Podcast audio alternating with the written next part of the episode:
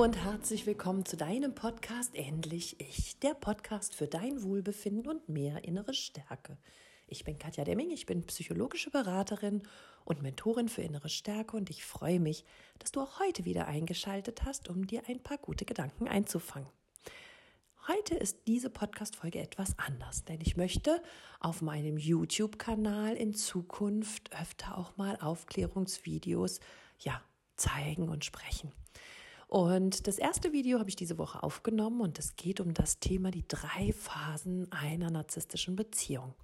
Und du kannst dir jetzt gerne die Folge hier quasi als Podcast anhören oder wenn du mehr von mir sehen willst oder mir zuschauen willst, während ich diese Folge spreche, kannst du auch gerne bei YouTube dir das Video dazu anschauen. Mein Kanal heißt natürlich Katja Demming und dort findest du das Video. Also egal, ob du mich siehst beim Hören oder nicht, ich wünsche dir auf jeden Fall ganz viel Spaß bei dieser Podcast-Folge und ich würde mich freuen, wenn du vielleicht auch mal bei YouTube vorbeischaust und dort meinen Kanal abonnierst, weil dort wirst du jetzt regelmäßig auch zusätzlich Filme bekommen. In diesem Sinne, hab einen wundervollen Tag und allen Müttern wünsche ich einen ganz wundervollen Muttertag. Ihr seid die Größten. Alles Liebe, deine Katja. Hallo und herzlich willkommen auf meinem YouTube-Kanal. Ich bin Katja Demming, ich bin psychologische Beraterin, Mentorin für innere Stärke und Selbstliebe-Coach. Ihr kennt mich schon aus einigen Podcast-Sendungen, die ich hier auf meinem Kanal veröffentlicht habe. Aber jetzt habe ich mir überlegt, dass ich doch hin und wieder auch einfach mal ein kleines Aufklärungsvideo von mir hier für dich ähm, präsentieren kann. Und zwar in diesem Video sollte es darum gehen, dass du von Anfang an die drei Phasen einer narzisstischen oder toxischen Beziehung verstehst. Und das ist in jeder Beziehung mit irgendeinem Narzissten gleich. Also nicht nur in der partnerschaftlichen Beziehung, auch in der freundschaftlichen Beziehung oder in Beziehungen am Arbeitsplatz oder mit den Schwiegereltern oder wo auch immer wir Beziehungen führen können. Es ist sehr häufig so, dass eine Freundschaft oder ein Kennenlernen sehr angenehm ist mit einem Narzissten. Und insbesondere dann natürlich in einer Partnerschaft fängt der Narzisst an, dich direkt auf Händen zu tragen.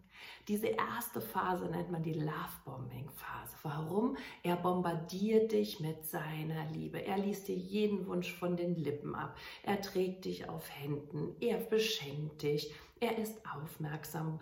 Er versteht dich durch und durch. Er weiß, was du brauchst. Er weiß, wie du denkst. Er kann sich in alles von dir irgendwie hineinfühlen. Ja, zumindest hört sich das so an.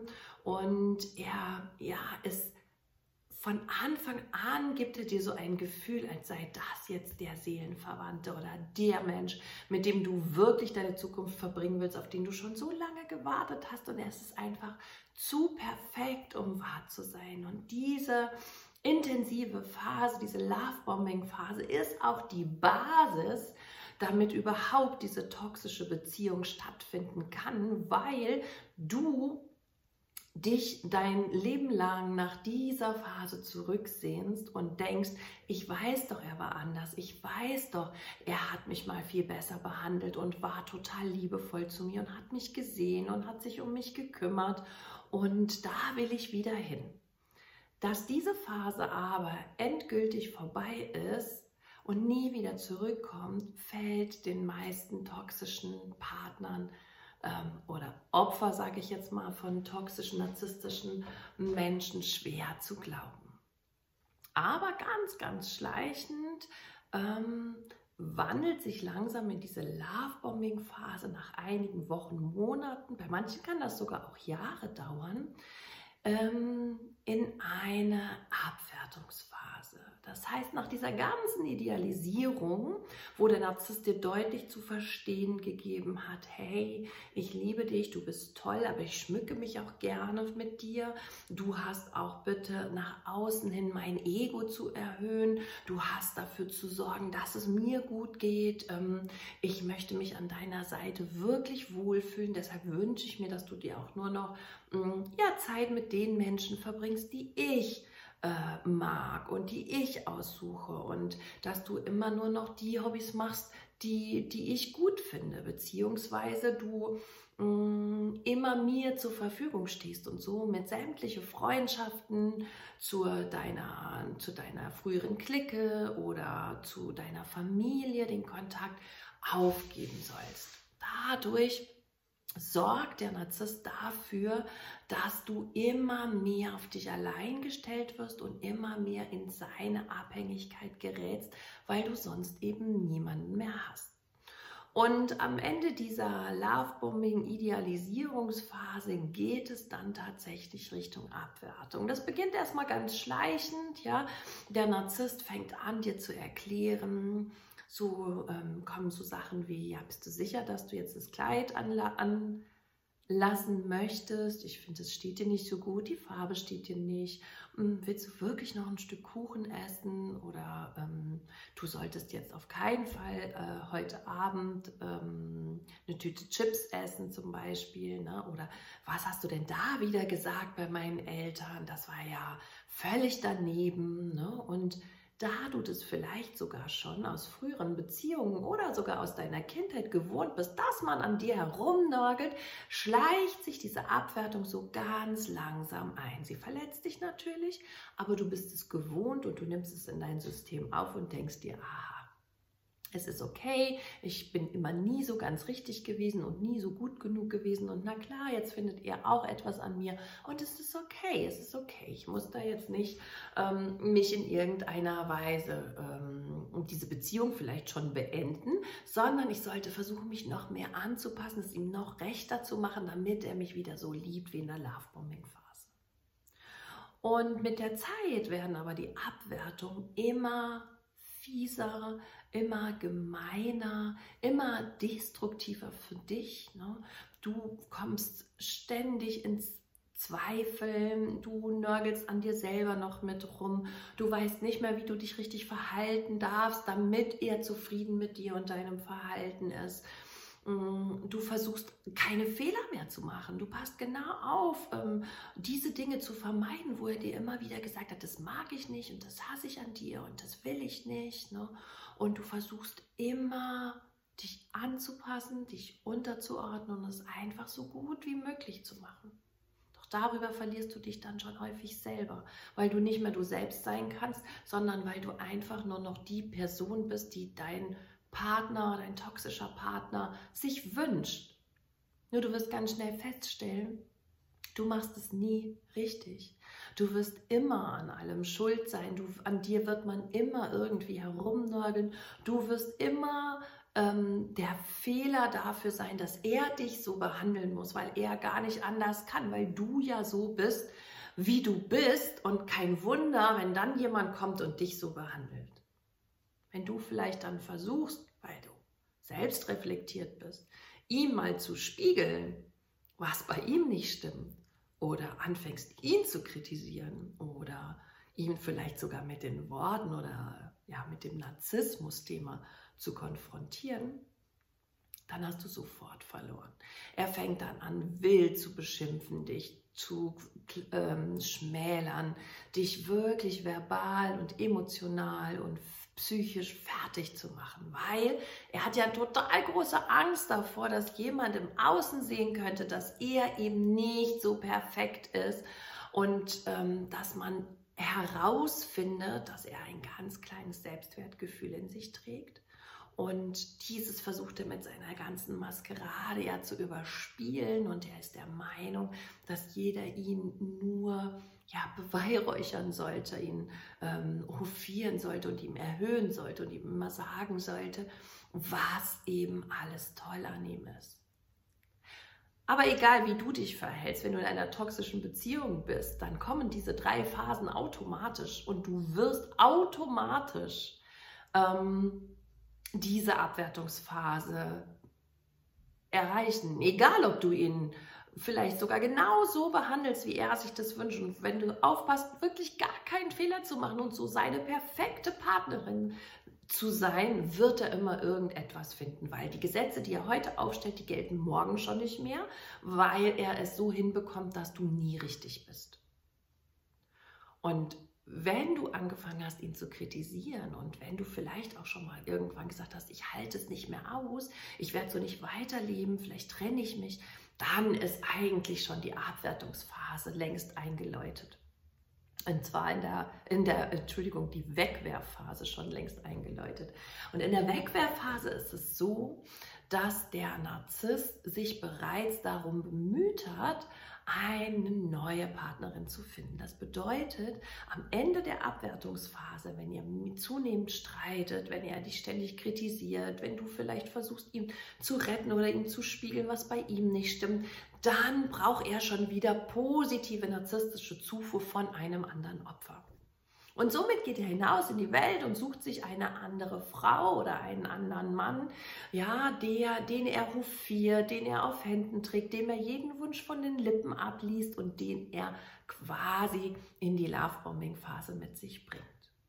Für dich fühlt sich das meistens so an, dass er dich nicht mehr sieht und wenn er dich sieht, macht er dich klein, dass er kaum noch Zeit mit dir verbringt oder du nicht weißt, wo er ist, dass er dich viel belügt, dass seine Aussagen einfach nicht mehr übereinstimmen mit dem, was er tatsächlich macht und du dich eigentlich immer kleiner, immer schäbiger, voller Selbstzweifel und sehr, sehr traurig und sehr, sehr einsam fühlst.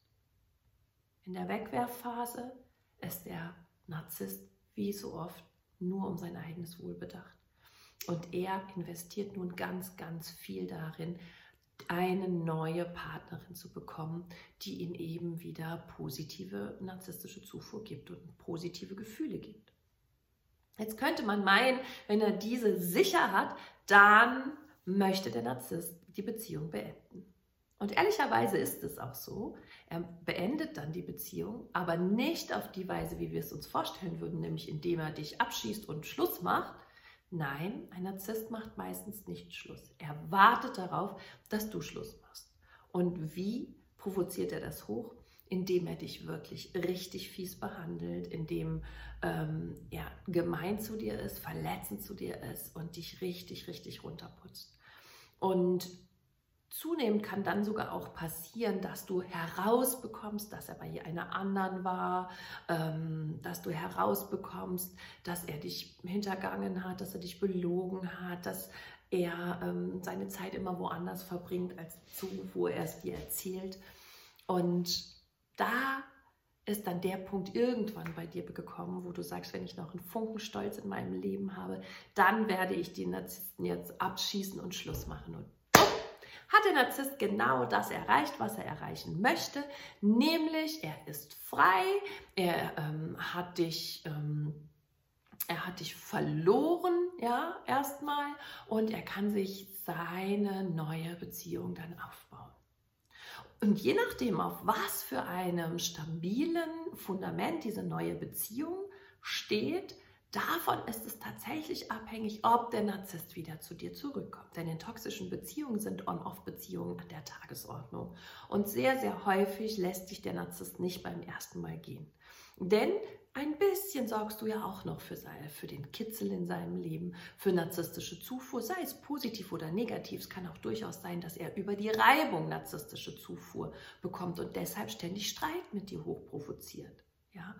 Und dann hat er diesen positiven Teil bei seiner neuen Beziehung, aber er möchte sich auch diese Quelle der sicheren narzisstischen Zufuhr, die er in den letzten ähm, Beziehungsjahren mit dir bekommen hat, den möchte er nicht so einfach verspielen, weil sein Leben hat ihm gezeigt, dass er sich selber nicht vertrauen kann, dass Beziehungen mit ihm schwierig sind und dass es sein kann, dass die neue Partnerin von heute auf morgen weg ist. Und damit er sich dann erleben kann, will er natürlich eine sichere Quelle haben. Und die bist du und die bleibst du. Und dann wird es passieren, dass er immer wieder versucht bei dir anzudocken, dich anzurufen, sich immer wieder in, den, in deine Erinnerung ruft. Und er will, dass permanent sich dein Gehirn mit ihm beschäftigt. Und du natürlich als verletzte Person, als ersetzte Person wünscht dir so sehr, dass diese Wunde, nicht gut genug zu sein, nicht die richtige zu sein, irgendwie falsch zu sein, sich endlich schließt. Und dazu hungerst du natürlich darauf, dass der Narzisst endlich kommt und dir sagt, du bist doch die Frau für ihn und du warst doch toll und so eine wie dich bekommt er nie wieder. Und dann geht man natürlich schnell wieder zurück. Oftmals zeigt sich der Narzisst dann auch reumütig und gelobt Besserung, Therapie, alles, was du dir bis dahin gewünscht hast. Aber aus der vielfachen Erfahrung in meinem Leben und aus vielfachen Erfahrungen in meinen Coaching-Settings kann ich dir sagen, das hält höchstens für einige Monate oder einige Wochen. Je nachdem, wie oft ihr schon on und off gegangen seid, dann nur noch für einige Tage ein. Aber ein Narzisst wird sich nicht ändern. Er wird immer der bleiben, der er ist. Und seine Gemeinheiten und diese typischen Phasen in Beziehung wird sich in der neuen Partnerschaft oder in einer weiteren mit dir immer wiederholen. Er kann einfach nicht anders. Und von daher, was kannst du jetzt tun, damit du dem Ganzen standhältst, dass du nicht mehr wieder zurück zum Narzissten gehst? Fange an, den Fokus von ihm auf dich zu richten. Ja, versuche dich in deine innere Stärke zu bringen. Versuche wieder ein Leben zu leben, was dir gehört. Bisher hast du sämtliche ähm, Taten, Gedanken, Worte auf ihn abgestimmt und hast immer geguckt, was braucht er, dann gebe ich ihm das. Was will er, dann mache ich das. Ähm, und jetzt geht es genau andersherum. Jetzt fängst du endlich mal an, dich zu fragen, was brauche ich? Wo will ich hin? Und da schreit natürlich erstmal alles nur, ich will den Narzissten zurückhaben. Ne? Den brauche ich, ohne ihn kann ich nicht glücklich sein, weil er dir natürlich eine permanente Aufgabe gegeben hat. Und weil dein chemischer ähm, Hormonhaushalt durch ihn und durch seine Manipulation völlig durcheinander geworden ist und ähm, Dazu mache ich aber noch mal ein anderes Video, wo ich das ganz genau erkläre. Also, wenn du aus dieser prekären Situation herauskommen möchtest, wenn du jetzt mit diesem Video verstanden hast, dass du in einer toxischen Beziehung bist, dass du einen Narzissten an deiner Seite hast, dann kann ich dir wirklich nur dazu raten, den Fokus auf dich zu setzen, dir deine innere Kraft zurückzuholen, dich zu stärken, zu stabilisieren, dich psychisch aufzubauen, indem du mit Angehörigen sprichst, mit Freunden sprichst und sagst, bin ich so? Er sagt, ich bin so und so und so. Prüf das bitte auf Richtigkeit, such Beweise dafür und frage dich, bin ich so? Und frag die anderen, ob sie dich auch so wahrnehmen. Meistens hören wir dann, dass die anderen sagen, du hast dich an der Seite des Narzissten so sehr zu deinem Nachteil verändert und ich kenne dich ja gar nicht wieder. Und spätestens das ist der Zeitpunkt, wo du die Trennung einläuten solltest. Und wenn du dich nicht in der Lage siehst, dich wirklich von einem Narzissten zu trennen, dann möchte ich dir heute mein Release-Programm an die Seite geben, Dort begleite ich dich durch drei Monate lang durch die einzelnen Phasen der Trennung. Ich erkläre dir ganz genau, was kommt, was gerade passiert, was in dir abgeht, was in ihm abgeht. Ich erkläre dir ganz genau, wie du wieder zurück in deine innere Stärke kommst, wie du deine Selbstzweifel aufräumst, wie du wieder ja Kraft und Power kriegst, um dich überhaupt zu trennen. Dann erkläre ich dir, worauf du achten musst, bevor du dich trennst und was du unter der Trennung äh, beachten solltest und worauf du natürlich auch noch nach der Trennung dich gefasst machen darfst und wie du dich dagegen immun machst, dass du nicht wieder zurückgehst.